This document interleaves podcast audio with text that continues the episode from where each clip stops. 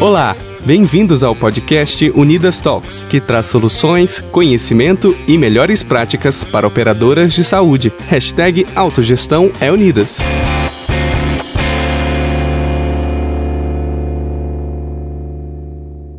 O quinto episódio do Unidas Talks teve o apoio da Clínica Oncológica e abordou o tema Como promover cuidado coordenado em paciente idoso com neoplasia hematológica e o impacto na melhoria do desfecho. Participaram do encontro Ana Cristina Cardinale Coaire, diretora clínica da Clínica Oncológica, e Adriana Marques Damasco Pena, médica hematologista da Clínica Oncológica. A mediação desse encontro foi de Marina Iassuda, diretora técnica da Unidas.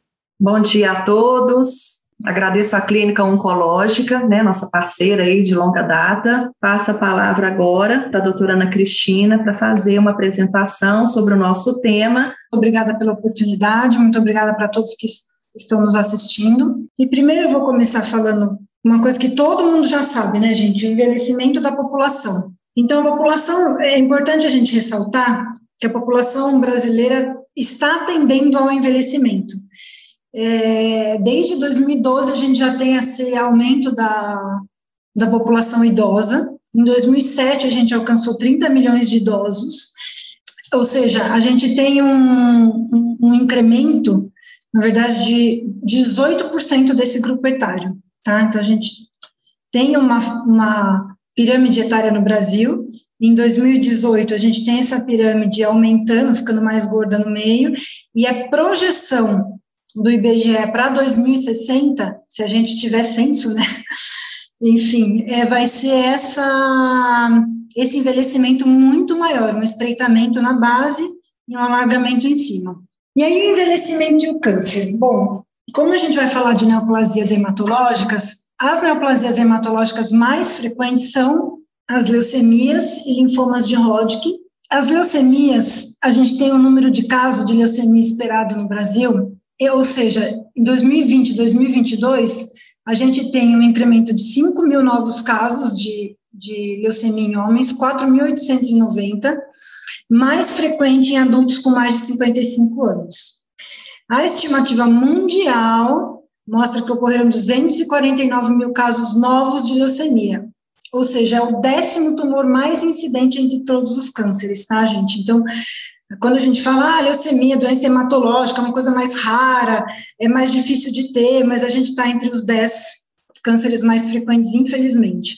Isso para homem e para mulher ocupa a 12 posição.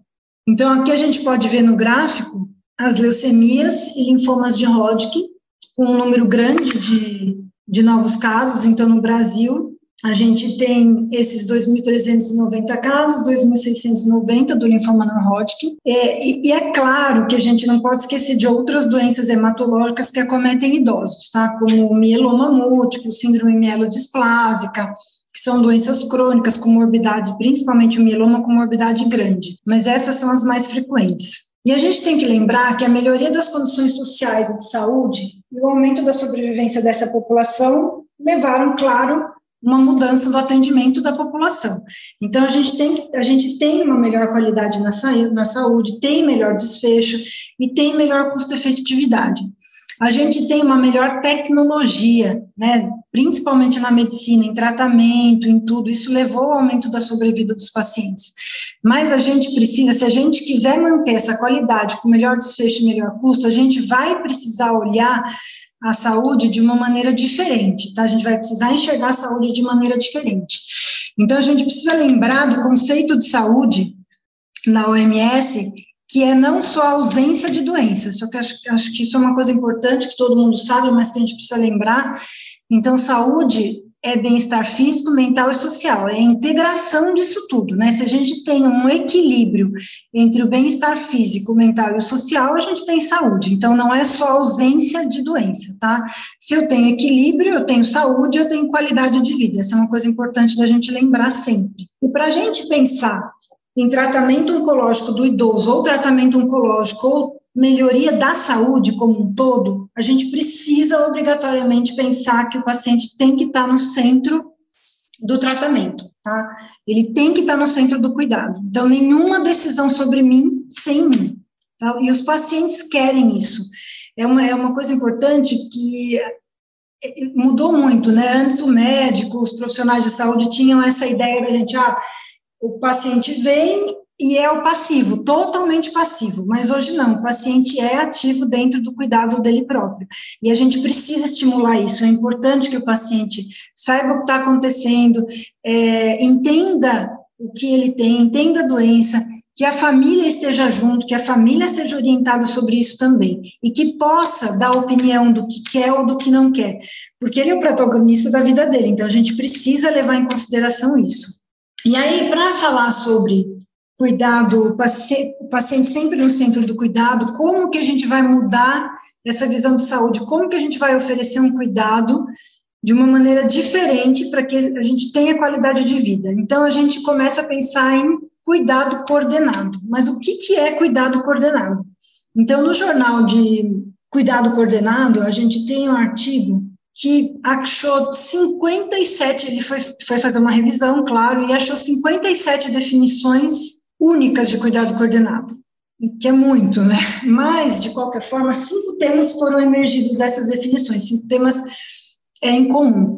Primeiro, a coordenação dos cuidados, claro que vai envolver muitos participantes, tá? É necessário que tenha uma interdependência entre os participantes e as atividades, então, interdependência entre os participantes profissionais da saúde, os participantes profissionais de saúde, familiares e pacientes, tá? e as atividades em que vão estar tá inseridos esse cuidado. Claro que vai requer conhecimento da função de cada um e dos recursos que vão ser utilizados para cada para cada especialidade, para cada tudo, e a gente tem que ter troca de informação. Então, por exemplo, se eu tenho um, um cuidado multidisciplinar, eu preciso ter troca de informação entre todos os profissionais, eu preciso ter a troca de informação entre os profissionais e o paciente. E claro que o cuidado coordenado tem o objetivo de facilitar a prestação de cuidado adequadamente, com qualidade de vida, para levar qualidade de vida, tá? O cuidado coordenado, então, a gente pode resumir mais ou menos, que é uma área de alta prioridade para a melhoria do sistema de saúde, né? Ele objetiva a melhor qualidade em saúde. Coordenar significa estabelecer conexões com um objetivo maior de prover as necessidades e preferências dos usuários, tá, gente, na oferta dos cuidados. Então, uma coisa importante é a gente lembrar que com valor e qualidade. Então, a gente precisa pensar no cuidado coordenado em valor de saúde. A gente precisa elevar o valor dessa saúde para ter qualidade. Então, eu vou direcionar o meu recurso, teoricamente, eu direciono o meu recurso para um serviço eficaz. É isso. Então, a gente tem uma. Quando eu tenho um serviço mais eficaz, é óbvio que eu vou ter mais qualidade. O ato de coordenar vai implicar uma organização deliberada das atividades que envolvem duas ou mais pessoas, que vão incluir o usuário do serviço, do sistema de saúde e o manejo de recursos de modo a produzir uma oferta adequada do cuidado, gente. Isso a gente, chama, a gente chama de cuidado integrado, claro. A gente tem um cuidado integrado em todas as esferas, isso é importante a gente falar, tá? Então, quanto maior a multiplicidade de pessoas e serviços na provisão do cuidado, vai ser mais complexa a intervenção para a resolução de determinado problema. Então, maior é o nível de coordenação requerido para que se alcance um resultado desejado. Então, como a gente está falando em câncer, né, a gente geralmente tem uma coordenação coletiva, que é uma equipe de profissionais ou organizações que vai assegurar continuamente, isso é uma coisa importante, a responsabilidade da tomada de decisão dos usuários, segundo as modalidades decididas conjuntamente. Então, no câncer, geralmente a gente tem um cuidado mais complexo e o paciente geralmente é acompanhado concomitantemente por especialistas, é, como os oncologistas, fisioterapeutas, psicólogos, profissionais de cuidados paliativos que discutem o caso e vão compartilhar as decisões, tá? Mas qual é o modelo ideal de cuidado coordenado? A gente tem uma sala em branco ainda, né? Porque a gente tem vários modelos, não tem uma padronização de modelo de cuidado coordenado, a gente não tem um padrão de modelo coordenado, a gente tem várias, vários modelos, mas como eu falei naquele antes, né? O modelo de cuidado, são modelos de cuidados é, diferentes, que vão se basear, claro, cada, cada instituição, cada, cada país, inclusive, vai ter uma estrutura organizacional da sociedade, vai ter uma estrutura financeira diferente, vai ter um perfil de paciente diferente, E a montagem, a organização do modelo de cuidado integrado, de cuidado coordenado, vai ter que se basear na realidade de cada, de cada sociedade, tá? No, no modelo financeiro, então no SUS, no modelo privado, né, no modelo de autogestão, como, como a gente vai fazer esse cuidado depende de como é a estrutura organizacional social daquele, daquele paciente, daquele país, daquela comunidade. E aí a gente também tem que pensar como a gente vai fazer esse cuidado? Como é que isso vai ser bom, isso não vai, tem custo, não tem, é efetivo, não é? Então, esse outro artigo aqui, ele reviu 30 artigos, ele incluiu 30 artigos, né, ele fez uma revisão de 30 artigos, e acabou vendo que 13 artigos desses 30 tinham cuidados integrados, e a maioria eram com idosos frágeis acima de 65 anos, não necessariamente oncológicos, mas idosos frágeis. E aí a gente teve alguns pontos chaves nos modelos que tiveram sucesso. Então, alguns modelos usavam um gestor de casos, que é como um ponto de conexão entre a saúde, por exemplo, e o sistema e o setor social. Era uma pessoa que sabia tudo o que acontecia com o paciente desde que ele entra no serviço até o desfecho final desse paciente.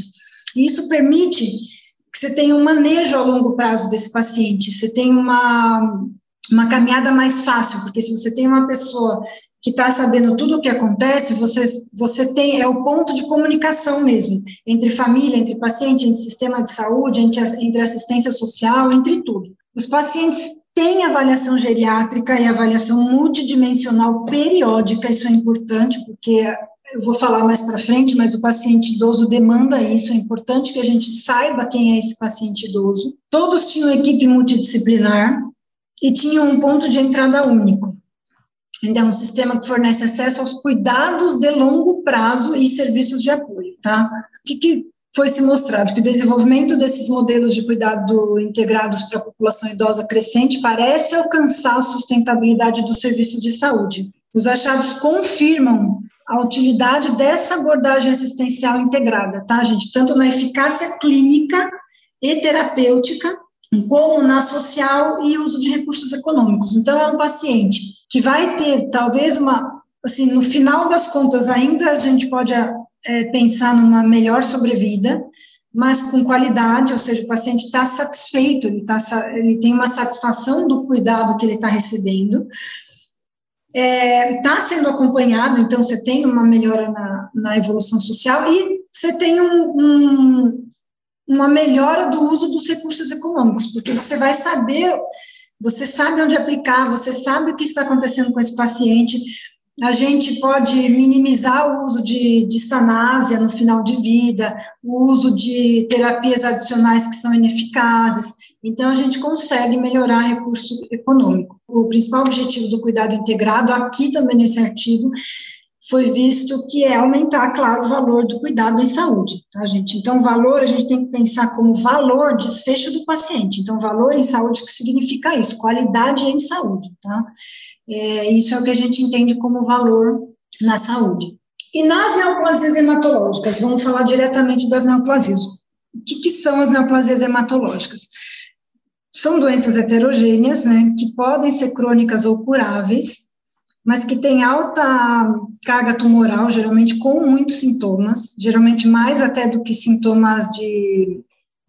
Tem alguns artigos que mostraram que os pacientes hematológicos têm mais carga tumoral do que pacientes de tumores sólidos, até com metástase. Geralmente, os pacientes idosos que têm neoplasias hematológicas têm doenças crônicas, tá? A gente não consegue é, dizer que todos os pacientes são curáveis, tá? Claro que ah, um paciente idoso com linfoma Hodgkin, linfoma Hodgkin é uma, é uma doença altamente curável, mas o paciente com leucemia, com síndrome mielodisplásica, com mieloma, tem doenças crônicas com com, com, com, morbidades importantes, recebem mais transfusões que os pacientes com tumores sólidos, né? Então, a gente tem ainda os efeitos colaterais de transfusões, e claro que os avanços tecnológicos, tanto no diagnóstico quanto nas terapias atuais, mudaram o prognóstico desses pacientes. Então, os pacientes vivem mais e muitas das vezes vivem melhor, porque a gente acaba fazendo terapia específica, com menor efeito colateral,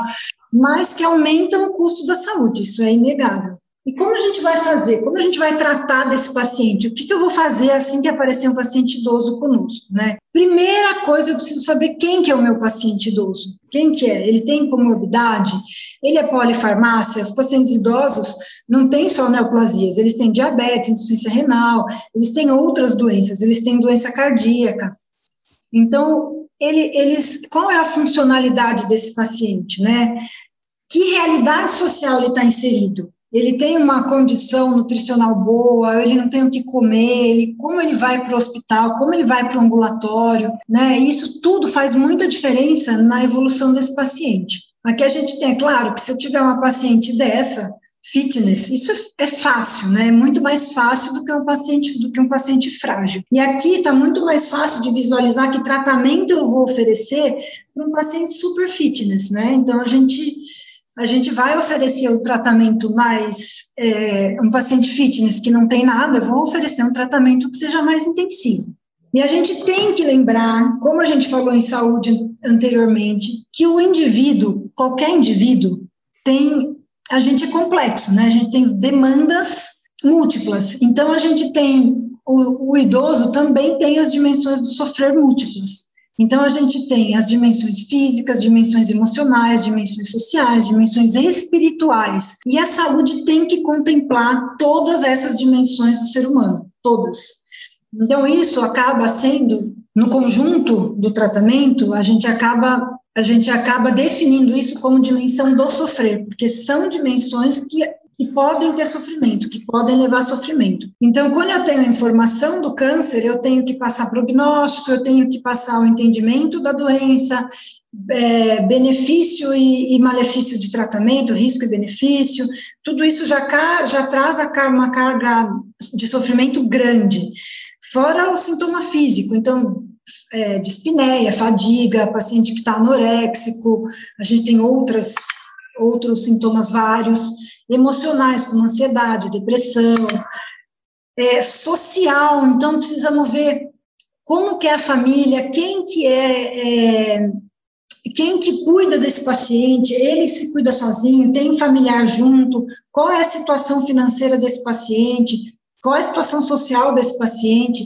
e espiritual, a gente tem que levar em consideração espiritual, a esperança que esse paciente tem, o entendimento que ele tem, é qual é a fé, são os, quais são os valores que esse paciente tem. Porque se eu não sei os valores desse paciente, eu não sei entender o que ele quer e eu não sei entender o que eu vou, o que eu vou oferecer de tratamento para esse paciente. Então, a primeira coisa que a gente precisa fazer para esse paciente é acolher né, e prepará-lo. Então, a primeira coisa que, que a gente faz é quando o paciente chega no nosso no serviço é acolhimento, gente. A gente precisa, para acolher e prepará-lo, a gente precisa firmar conexão com esse paciente. É importante que a gente esteja presente no momento do atendimento. Isso, isso é para qualquer profissional de saúde, para qualquer atendimento, isso não não está específico para o câncer, né? Mas é que para o câncer a gente sabe que tem uma carga emocional muito maior. Mas a gente precisa estabelecer conexão profissional da saúde, precisa aprender a estabelecer conexão com quem está na sua frente. Para que a gente estabeleça conexão, a gente precisa estar tá presente no momento do atendimento, a gente precisa estar aqui presente. Tá? Então, eu preciso estar presente em mim para estar presente para o outro. E aí a gente vai, antes de jogar um monte de informação, eu preciso saber dele, né? Eu preciso ter escutativa. O que que, eu, o que que você já sabe a respeito da sua doença? O quanto que ele deseja saber de informação? Então você precisa você quer receber a informação da sua doença? Você quer receber essa informação toda de uma vez ou quer receber essa informação em etapas? Você vai tomar a decisão no tratamento sozinho? Ou você prefere que o familiar esteja envolvido? Você prefere que o familiar saiba da, das informações e você não? Existem pacientes que já que já falaram, olha, eu não quero saber de nada, eu quero fala tudo para minha irmã, ela que me, eu fala tudo para minha esposa, ela que vai gerenciar, porque a gente tem muitas vezes o familiar que gerencia a situação e não o paciente em si, tá? E perguntar o que mais te preocupa nesse momento em relação ao diagnóstico, gente? o que mais preocupa? Às vezes, o que preocupa o paciente é que ele seja internado por mais de 15 dias. Isso é uma coisa que, que pode ter um impacto grande, né? Ele, é, olha, não, eu fico, não me interessa nada, eu quero saber que eu vou ficar bem. Olha, não, não tem problema se eu tiver diarreia com o, com o tratamento, ou não, olha, eu tenho medo é de cair o cabelo, e às vezes é só isso que preocupa naquele momento, tá? Então a gente tem que estar atento no que o que, que eu preciso para o que eu preciso oferecer para esse paciente. E aí é claro, gente, que eu preciso integrar o conhecimento da, do, da doença, então, com os fatores do hospedeiro, para avaliação de prognóstico e escolha do tratamento compartilhada, tá? Então, claro que eu sei que esse pai, olha, perguntei tudo para ele, mas é claro que existem os fatores da doença. Então, eu preciso fazer um diagnóstico correto, um diagnóstico apurado. É uma leucemia mieloide aguda? Esse paciente tem chance de usar uma medicação que vá ser específica para aquela leucemia? Ele tem alguma mutação específica que possa melhorar o prognóstico dele? Ele tem uma mutação específica que eu posso dar um tratamento específico para aquela mutação e ele ficar melhor? ou ele tem uma mutação muito ruim e que tudo que eu for fazer para ele vai ser ruim. O que, que eu vou fazer? Entendeu? Qual é, como eu vou decidir o que fazer? A gente precisa classificar a doença, a gente precisa estadiar a doença, a gente precisa classificar essa doença em riscos, tá? É importante, não é só porque é idoso que eu não vou classificar, porque, ah, não, é idoso mesmo e vamos fazer de qualquer jeito. Não, é importante que a gente faça essa, essa decisão e essa, esse diagnóstico mais apurado nesses pacientes, porque isso vai me direcionar, vai direcionar o meu recurso, inclusive. E aí é claro que a gente vai individualizar o tratamento, o cuidado, e vai fazer a intensidade do tratamento de acordo com a doença, de acordo com esse hospedeiro. E aí a gente vai usar no paciente idoso, como a gente viu lá atrás no cuidado coordenado, eu tenho que usar a avaliação de prognóstico escala geriátrica. Gente, é importantíssimo que a gente comece a usar isso. O pessoal da oncologia, eu acho que usa um pouco mais que a gente, que da hemato, isso não é uma rotina na hematologia. Eu até outro dia eu comentei que a gente assistiu uma aula de leucemia tem acho que menos de um ano, tem alguns meses, é, de hospitais grandes da, da gente, e é, os, os, palestrantes, numa, numa na discussão, como, olha, vamos, tem que usar escala, né, isso, vamos usar. Você, e aí uma delas perguntou, vocês usam nos seus serviços escalas geriátricas, avaliação de escala?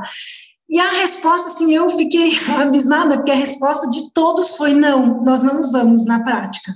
Nós não temos padronização de uso de escala. Então, é uma coisa que a gente, hematologista, precisa começar a usar mais. A gente já tem uma escala de comorbidade de Carlson, que é mais usada. A gente usa o ECOG, mas o ECOG não é, isso é uma coisa importante de se frisar, ele sozinho não define é, prognóstico. A gente, às vezes, tem um paciente com ECOG 1, mas que tem uma avaliação de funcionalidade péssima, tá? Então, a gente precisa associar, a gente precisa casar todas essas escalas. Então, é importante que a gente avalie comorbidade, faça o ECOG sim, ou o índice de Karnowski, use função cognitiva, velocidade de marcha é um bom é um bom indicativo de funcionalidade, e as avaliações de atividades básicas de vida diária e instrumentais de vida diária, tá? Que que são um pouco mais específicos, aqui a gente tem a avaliação de CATS, é, escala de Lawton, que a gente pode usar, então a gente, a ideia é que a gente consiga é, fazer uma conjunção dessas escalas para que eu tenha um diagnóstico e uma avaliação prognóstica melhor. E aqui mostrando que realmente a gente tem, as escalas ajudam a avaliar prognóstico.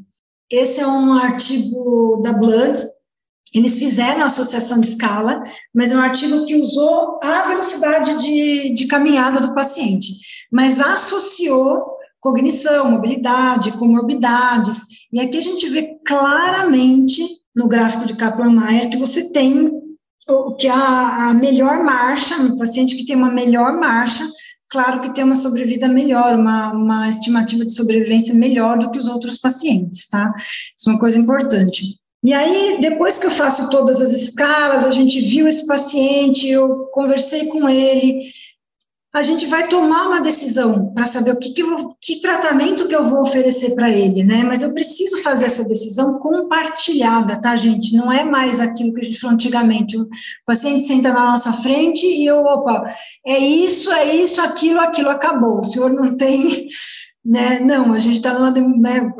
Hoje é em voga, a gente está na democracia, ótimo, então a gente vai compartilhar também a decisão. Para isso, eu preciso ter escutativa, como a gente já falou lá atrás, sem julgamento, gente. Eu preciso ter conexão. Eu preciso ter princípio de comunicação. A gente precisa saber se comunicar, a gente precisa fazer se entender, a gente precisa é, escutar esse paciente, saber desses valores, para saber o que, que a gente vai orientar para ele. Existem modelos também para a gente fazer decisão compartilhada. Um dos modelos, eu achei esse modelo bem legal, que tem três, a gente faz em três fases, né?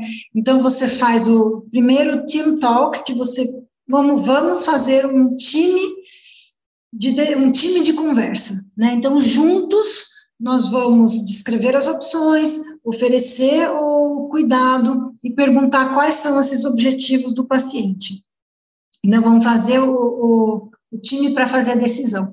Depois a gente vai fazer a opção de option talk, que é a opção de, de conversa. Então, a gente vai discutir essas alternativas, usando, inclusive, princípios de comunicação de risco, tá? É importante que a gente tenha uma ideia disso. E vamos comparar essas possíveis opções, o que, que é melhor para o senhor, ah, essa opção, a gente está no meio da Covid, é, talvez se tiver uma opção que tenha um medicamento via oral, seja melhor. Eu tive essa conversa com uma paciente no auge do. A gente estava um pouco antes, a gente ainda está no Covid, claro, ruim, mas a gente estava naquela fase pior e a gente precisava decidir um tratamento. Tinham três opções parecidas, com, com respostas parecidas, né, de, de tratamento, e a gente acabou optando por um tratamento via oral, que tinha um custo intermediário, que não era o mais custoso. O medo dela maior era ter que ir no serviço. Ela falou: olha, o meu medo nesse momento, eu não quero ir para o serviço. Então, essa era a, a principal aflição dela naquele momento. Então, a gente acabou ofertando um tratamento via oral, que a paciente tinha menos exposição e que era um, que tinha um custo que não era o mais alto dos custos. Então, a gente faz a decisão, por último, tendo as informações já de preferência do paciente, baseada nessas preferências e baseadas no, na doença desse paciente, a gente faz a tomada de decisão.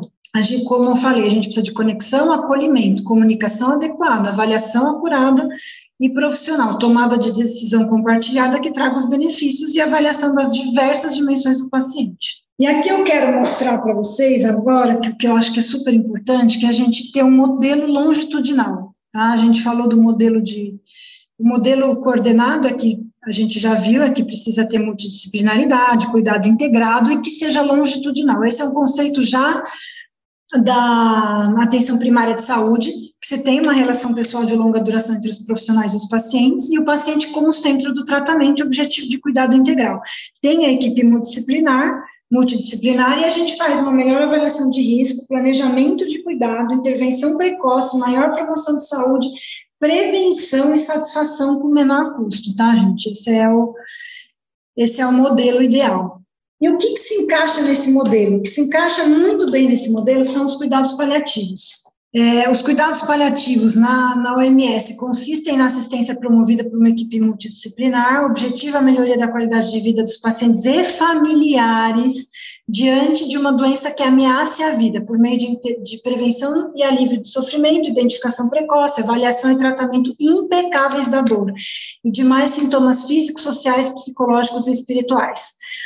A gente tem uma, eu não coloquei aqui, mas a gente tem um artigo do Economist de 2015, em que o Brasil, na escala dos pacientes que morrem pior, o Brasil está tá no topo dessa lista, tá? Dos pacientes que morrem pior, porque morrem com maior sofrimento, com dor. A gente usa muito pouco opioide no Brasil para tratamento de dor, porque a gente ainda tem um preconceito em, em usar, enfim a gente precisa melhorar isso. E é, e é, importante a gente saber também, eu quero quis mostrar isso para vocês, que o Ministério da Saúde já tem uma portaria, a resolução número 41, que dispõe de diretriz para organização e cuidado paliativo é, no âmbito do SUS. Então, a gente já tem isso como diretriz, a gente já precisa ter esses cuidados continuados integrados, tá? E aí, quem é elegível para os cuidados paliativos? Toda pessoa afetada por uma doença que ameace a vida, seja aguda ou crônica, a partir do diagnóstico dessa condição. Eu acho que o que a gente tem que mudar aqui é lembrar que o cuidado paliativo é mudar. O cuidado paliativo não é mais o cuidado só do fim de vida, é o cuidado relacionado ao sofrimento. Todo paciente que tem o diagnóstico deve ter oferecido cuidado paliativo.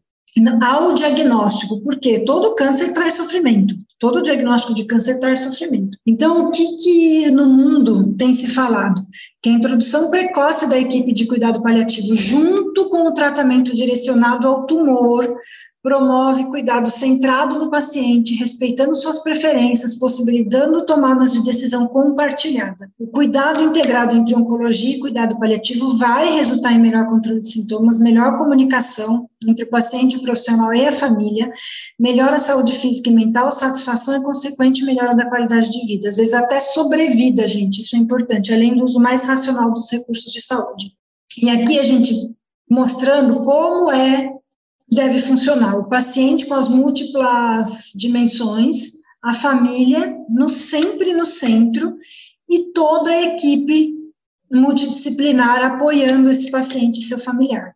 Esse é o modelo atual de cuidados paliativos, né? A gente tem um modelo, a gente entra com o cuidado paliativo junto com o tratamento modificador da doença, ou curativo, não importa, a gente entra junto, porque o cuidado paliativo vai oferecer o suporte que o oncologista não consegue dar. Né? O cuidado paliativo vai oferecer o suporte de sofrimento. É, e ao longo do período da doença desse paciente, pode ser que ele evolua para cura, mas pode ser que ele adoeça mais. E aí, o cuidado paliativo, a gente aumenta o cuidado paliativo e vai diminuindo, claro, o tratamento modificador de doença. E a gente, nesse período de vida, é claro que a morte faz parte. E a gente ainda tem o cuidado do enlutado. Então, é importante o cuidado paliativo desde o início, porque a gente tem um acompanhamento desde o início até o luto dessa família, tá? E a gente divide hoje o cuidado paliativo em primário, secundário e terciário. Porque como, ah, eu preciso de uma intervenção muito grande, menor, maior, como é? Então, cuidado primário, todas as especialidades podem fazer. A gente faz cuidado primário. Então, eu manejo básico de dor e sintoma, discussão básica, prognóstico, meta, sofrimento, fim de vida. O secundário, você tem uma abrangência um pouco maior, aí você já começa a ter um cuidado espiritual, psicossocial, é, sintomas mais críticos, né? Então, o, paliativista tem essa capacidade. Assistência e resolução de conflitos, geralmente entre família e paciente, entre equipe e paciente, entre, entre a equipe mesmo, a equipe precisa estar muito coesa. O terciário envolve hospice, envolve né, serviços específicos de cuidados paliativos, hospice, envolve você ter um serviço que faça educação desse cuidado, educação em cuidado paliativo, educação, então é um pouquinho maior. E o que, que a gente tem? Como é o desfecho desse paciente que está em cuidado paliativo junto com câncer? Quando você faz o cuidado paliativo oportuno, você pode ter sintoma oportuno, é, manejo de sintoma oportuno, um suporte psicossocial longitudinal e a melhora da comunicação e, e, e tomada de decisão. Isso vai fazer o quê? Vai melhorar o tratamento, vai maximizar, vai melhorar os tratamentos do câncer que ele está tendo, vai diminuir as crises de sintomas, vai melhorar, vai otimizar o controle desses sintomas você vai ter um cuidado de quem cuida desse paciente, então, cuidado da família, diminuir a ansiedade, depressão, melhorar, você vai ofertar um cuidado espiritual para esse paciente, para que ele desenvolva isso. Você vai melhorar a confiança e a relação entre paciente, entre serviço de saúde. Você vai poder tomar, fazer discussões de final de vida com esse paciente. É importante que a gente consiga ter essas discussões com esses pacientes. E no final de vida, a gente pode é, discutir que tratamento eu vou ofertar para esse final de vida. Tá? E os desfechos são melhora de qualidade de vida e melhora dos sintomas e controle de sintomas, grande satisfação desses pacientes, é, terapias menos agressivas no fim de vida e até prolongamento da sobrevivência, tá, gente? Isso é uma coisa importante. da sobrevida desse paciente. A gente tem que lembrar aqui uma coisa que é, tem muito se falado, que é essa zona cinzenta de serviços, né? Que o cuidado paliativo oferece, que o cuidado paliativo os recursos. Então, além de satisfação, como a gente falou, a gente tem serviços claramente ineficazes, em que você tem um dano crescente com um custo maior, serviços claramente efetivos, né? E aí você tem essa zona óbvia, claramente efetivas, com uso de poucos recursos, com benefício crescente do paciente. E a maioria dos serviços, principalmente no Brasil, ainda a gente está aqui nessa zona cinzenta, tá? Esse é um conceito de saúde que, parecido com chosen é, wisely, né, que a gente, o que é melhor, que recurso que é melhor utilizado, para que a gente tenha satisfação, para que a gente tenha serviço efetivo, não é só satisfação, para que a gente tenha efetividade com qualidade de serviço, tá? E que o cuidado paliativo pode oferecer. Aqui a gente tem um, um, um grupo de pacientes em transplante, isso é uma coisa importante, porque transplante é uma terapia curativa, tá? Então, os pacientes que foram enviados para transplante e fizeram só transplante ou receberam transplante e cuidado paliativos, tá? Então, o desfecho primário foi a comparação de qualidade de vida entre os grupos na segunda semana, e a gente vê claramente que a gente tem uma melhora, uma diminuição da depressão e uma melhora da qualidade de vida. E o desfecho secundário foi avaliação de depressão, ansiedade, quantidade de sintoma na segunda semana e aos três meses depois do TMO, e, a gente, e o, o cuidado paliativo mostrou a mesma melhora, tá? Então, os pacientes que foram submetidos a transplante mais cuidado paliativo tiveram um desfecho melhor do que os pacientes que só fizeram transplante. Esse artigo foi publicado agora nesse, no comecinho desse ano. E também incluiu uma população de pacientes idosos, de uma média de idade de 64 anos, é, que tinham leucemia mieloide aguda. 160 pacientes foram randomizados para o estudo, em quatro hospitais diferentes, tá, em quatro hospitais terciários, e o primeiro desfecho foi a qualidade de vida, que foi medida por, por questionários, né? E a mesma, o, mesmo achado foi visto aqui, tá? Então, na, eles viram na semana 2, semana 4, reavaliaram na semana 12 e na semana 24. E a gente teve a intervenção usual, quimioterapia, ou quimioterapia mais cuidados paliativos. E aqui onde a gente teve a intervenção, que é o verde claro, é o melhor desfecho do paciente. Então, os pacientes, é, é, esse é o resumo, né? Os pacientes receberam cuidados paliativos integrados, tiveram melhor qualidade de vida, menos ansiedade, menos depressão e menos síndrome de estresse pós-traumático, além de melhor cuidado de fim de vida. E esses pacientes ainda puderam, aquilo que a gente já falou, discutir suas preferências para o fim de vida. A melhora foi sustentada até a semana 24 semana, isso conclui o que? O estudo concluiu que o cuidado paliativo deve ser, não é pode ser, deve ser considerado como padrão de cuidado, aqui sim para a leucemia mieloide aguda, mas a gente deve estender isso para todos os pacientes idosos ou para todos os pacientes com doença oncológica. E a conclusão é que os cuidados coordenados são factíveis, objetivam oferta de serviço de saúde de alta qualidade. Os melhores cuidados coordenados incluem tratamentos integrados, equipes multidisciplinares que têm o paciente como centro do tratamento e agregam valor ao cuidado de saúde prestado. Os modelos de cuidado integrado promovem a comunicação adequada, planejamento desses cuidados, controle impecável de sintomas, com consequente melhora da qualidade de vida, das respostas terapêuticas e o uso mais racional dos recursos de saúde.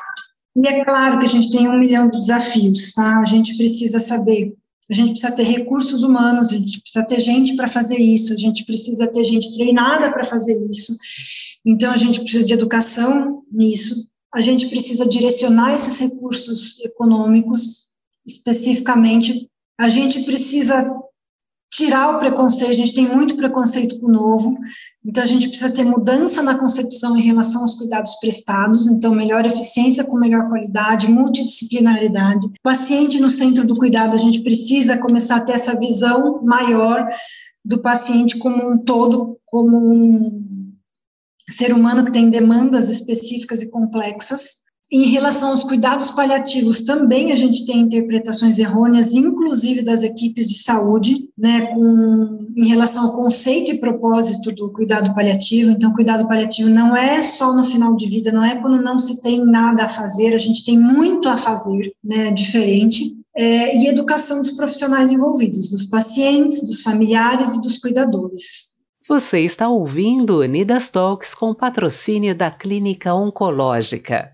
Doutora Ana, eu estava pegando aqui o, o, trabalho né, que você apresentou e como que é importante né, a participação do grupo familiar nesse engajamento do paciente. Mesmo ele estando no centro do cuidado, ele tendo a oportunidade de, de falar se ele quer continuar né, o tratamento ou não, o engajamento familiar é muito importante nesse sentido, né? Porque a gente percebe hoje que a família, além de estar envolvida, ela opina muito no tratamento, né? Seja da mãe idosa, da avó. Então, é, isso vai muito ao encontro das autogestões, né? Porque a gente tem que agregar valor para o nosso paciente, né? Valor em saúde, que a gente tem tanto falado. A gente tem uma carteira muito idosa, né? As autogestões, elas têm essa particularidade, né? Então, é muito importante esse olhar mais atento para o paciente idoso né? Porque a carteira está ficando cada vez mais envelhecida, né? Então a gente tem que ter esse olhar dos cuidados paliativos, do tratamento menos invasivo, de qual o momento certo, né? Eu digo o momento sábio de você entrar com esses cuidados paliativos, né? Engajando todo o grupo familiar aí. Então, eu vejo que esse tratamento do paciente idoso não é só uma opção médica, né? Você tem que fazer todo esse trabalho em conjunto, né? Isso é muito bonito e você tem que ter muita sabedoria para lidar com isso também, né? Porque é um convencimento de todo um grupo, né? É, é não é uma coisa fácil de se fazer mesmo. É, e eu acho, e é o que você falou, a equipe tem que estar muito coesa e agregada. E a gente tem que fazer discussão sempre, porque às vezes é, a gente tem desentendimento em equipe, você pode ter desentendimento, mas a gente precisa fechar os conflitos, né? Você precisa estar sempre atento para saber o conflito, para intervir no conflito da equipe, tanto da equipe, porque a equipe precisa estar ok, e também de família com paciente, às vezes tem conflito de família, o paciente quer uma coisa, a família quer outra. A família precisa ser acolhida assim, porque é a família que está que tá apoiando esse paciente. Geralmente a família está junto com ele. Então é, a gente entende isso como uma coisa só. A família é a extensão do paciente, né? Então a gente não trata a doença do paciente, a gente trata o paciente e sim, a família que é a extensão. Então, ele, ela tem que estar tá agregada. E a gente tem que estar tá atento aos conflitos familiares, aos conflitos que, que esse paciente tem, conflito social. É importante, sim, que a gente agregue isso. Bem importante a gente falar isso, né? Que é multiprofissional, é multiprofissional, é, é multiprofissional, né? Todo esse, esse, esse cuidado é, agregado, conjunto, é, paliativo, ou, ou enfim, é um trabalho multiprofissional, não é um trabalho médico-paciente, né? É um trabalho que envolve a enfermagem, que envolve a fisioterapia, que envolve a nutrição, é, que envolve a psicologia e que envolve também a parte administrativa. Não adianta a gente fingir que não envolve né, a parte administrativa, e eu acho que nisso a gente entra aqui num plano mais interessante, talvez para vocês, que assim, envolve muito a parte administrativa, né? Então, assim, qual, qual o trabalho que vai dar a gente conseguir todas essas equipes para esse paciente, né? É, será que eu vou conseguir em todos os meus modelos de assistência que o paciente tenha todas essas possibilidades? Então, a gente, por exemplo, no SUS, a gente não tem essa possibilidade, né, Ana? A gente consegue envolver, assim, um pouco a enfermagem, muito pouco a psicologia, muito pouco a nutrição e a parte administrativa não faz, não, não ajuda a gente em nada. É, daí, quando a gente vai para a saúde suplementar, a gente consegue envolver mais as equipes, mas a gente depende muitas vezes também é, da parte administrativa, né? Daquele serviço ou ter aquilo, ou que do paciente conseguir aquilo junto com a sua operadora, enfim. Então, acho que a gente tem que lembrar do cuidado é, integral como uma coisa multiprofissional, né? Eu acho que aí entra muito cuidado coordenado mesmo. Coordenado ordenado, que é a gente conseguir oferecer para esse paciente, desde a entrada dele no serviço, o máximo possível de, de qualidade, que oferte qualidade para ele, claro. E, a gente, e aí, falando só esse gancho que você falou no SUS, a gente não tem nada disso e a gente ainda consegue ter uma melhora de desfecho. Muito, muito. Uma, depois que a gente passou a adotar isso com uma equipe pequena, né? E, aí, e só voltando um pouco no multidisciplinar que você falou, o médico não tem capacidade mesmo. A gente tem uma capacidade, a gente tem que entender isso, que a gente tem uma capacidade limitada. Limitada. Né? A gente sim, a gente estuda, a gente está sempre em, em, educação continuada, enfim, mas a gente tem limitação né? na, área, na área emocional, na área psicológica, enfim, assistente social é super importante. Então a gente tem as nossas limitações, claro, não dá para a gente fazer tudo sozinho, não dá. E no SUS, né, como a gente falou, a gente tem quase que nada, né, a gente tem nada praticamente, a gente tem, nós, eu tenho a formação de paliativo, e a Adriana, nossa, super, uma visão super, ela, ela só não tem a formação, mas ela é totalmente paliativista. A Adriana é uma médica do paliativo, entendeu?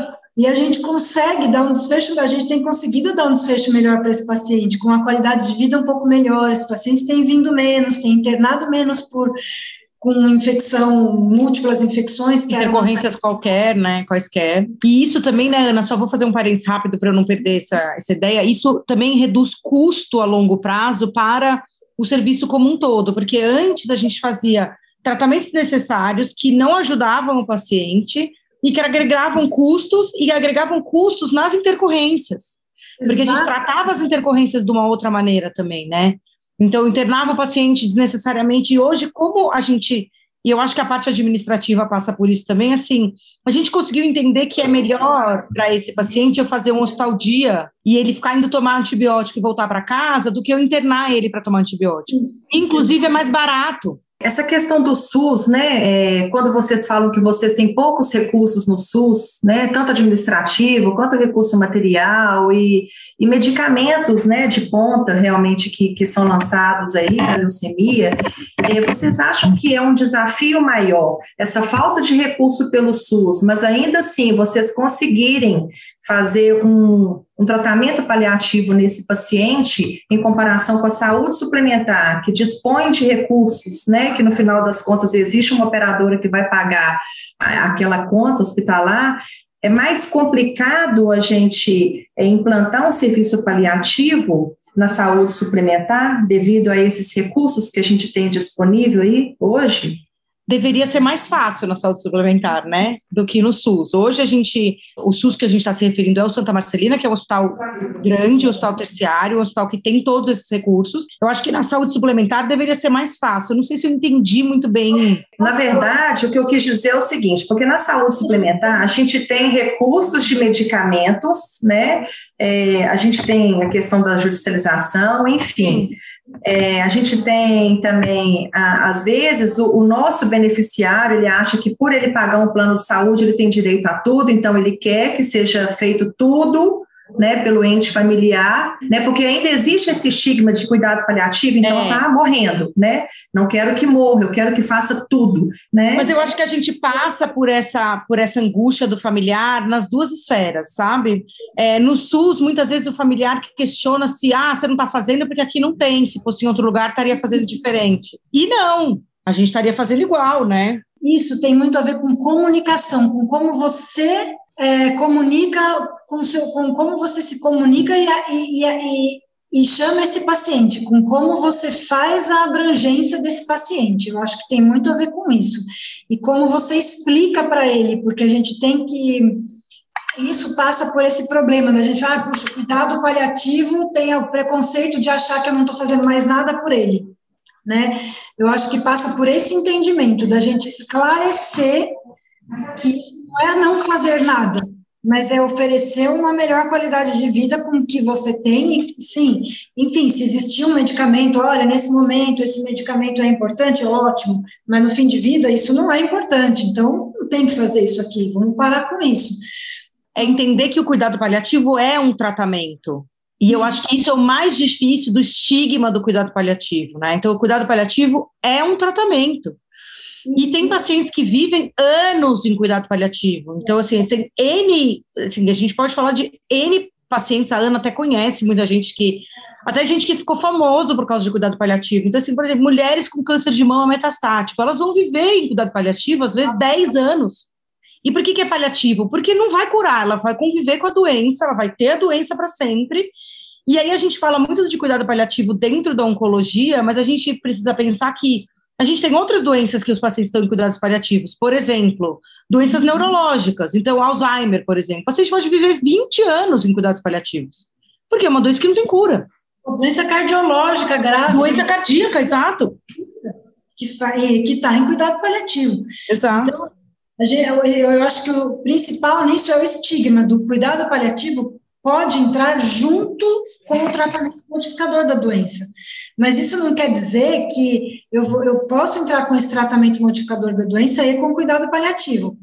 Mas isso não impede, olha, em algum momento o tratamento modificador da doença não está resolvendo, a gente não está melhorando. Então, o que, que vai entrar mais? Aí vai entrar a abordagem do cuidado paliativo, mas abrangente, né? A gente entra com mais cuidado paliativo, como aquele gráfico que eu mostrei, menos é, tratamento modificador de doença. Mas eu acho que isso é a conexão que você tem com o seu paciente. Isso passa por ele. É, essa, tudo isso passa por essa conexão, porque ele precisa estar orient, muito bem orientado. A gente precisa fazer essa orientação. Eu acho que isso passa por orientação, gente.